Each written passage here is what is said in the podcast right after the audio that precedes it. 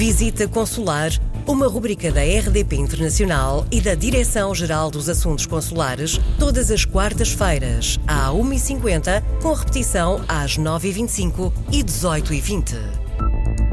Bem-vindos a mais uma visita consular. Viva, Sr. Diretor-Geral dos Assuntos Consulares, Gil Vilela. Hoje vamos falar de registro de nascimento. É um tema que já abordámos aqui numa outra edição desta rubrica, mas que vale a pena detalhar, até porque eh, há registro de nascimento para aqueles que acabaram de nascer, mas também há registro de nascimento para aqueles que não o fizeram em tempo. Assim é, o registro de nascimento é um ato essencial para uh, qualquer cidadão filho de português ou de português que queira uh, ter a nacionalidade portuguesa. Uh, não é pelo facto de ser filho de ou filho de um português ou de uma portuguesa que se tem automaticamente a nacionalidade portuguesa. É preciso proceder-se ao registro de nascimento. E o registro de nascimento dos menores que tenham ocorrido no estrangeiro faz-se por inscrição ou por transcrição.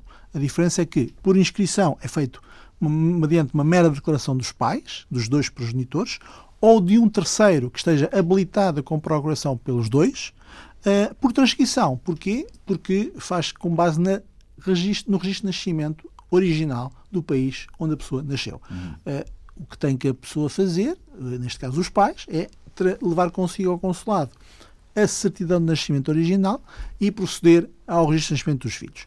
A partir deste momento e do registro feito, a Conservatória de Registros Centrais em Lisboa, que é a única entidade de registro civil competente para proceder à integração desse assento no ordenamento jurídico português, procede à sua, à sua uh, incorporação no ordenamento jurídico português e, a partir daí, o menor é efetivamente cidadão nacional, tem direito a obter a sua identificação civil. Hum.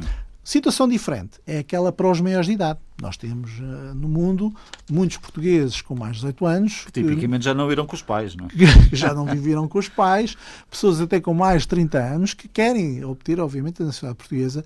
E o processo é um processo que requer já não uh, a ação dos pais, dos progenitores, mas a ação do próprio. E, portanto, é o próprio, maior de idade, que deve, junto do Serviço Consular, solicitar o seu, uh, o seu registro. Para esse efeito, há um conjunto de documentação diversa. Aí o, o, a pessoa terá que não só apresentar o seu registro de nascimento, uh, o seu documento de identificação, porque ele normalmente será titulado de um documento de identificação do país onde vive, seja um passaporte, seja um cartão de cidadão ou similar, bem como uh, a prova da filiação, neste caso, o casamento dos pais, ou se os pais não são casados, a prova de que o seu nascimento foi declarado por um dos progenitores perante a autoridade local enquanto ele era menor. A partir daí, a pessoa, com a conjunção destes documentos, pode solicitar a atribuição da nacionalidade portuguesa e depois o processo segue os termos normais. Consertar os centrais, integrar o assento, a pessoa passa a ter direito ao seu cartão cidadão e posteriormente ao passaporte. Como sabe, eu não gosto de lhe facilitar a vida, tenho que lhe fazer uma pergunta um bocadinho mais difícil. Pronto, isso é em caso dos pais serem portugueses. E se forem os avós portugueses? ou um avô. A situação é semelhante ou não? Bom, tem, eh, os netos de portugueses têm, como sabe, direito também à nacionalidade portuguesa. Mas tem que haver o canal de comunicação dos pais. Portanto, tem que se obter previamente a filiação do, do, menor junto dos pais e desde que um dos pais, um dos progenitores, mãe ou pai, tenha a, a, a, a sua ascendência com um português, obviamente que o processo seguirá os seus termos normais. Do ponto de vista documental, existe mais alguma complexidade, mas sim, portanto, a última alteração à lei da nacionalidade permite que os netos de português também obtenham a nacionalidade portuguesa. Que é uma mudança significativa, é. porque de facto tem impacto em muita gente. Embaixador Júlio Vilela, diretor-geral dos Assuntos Consulares, voltamos na próxima semana. Se tem dúvidas ou sugestões, escreva-nos para visitaconsular.rtp.pt.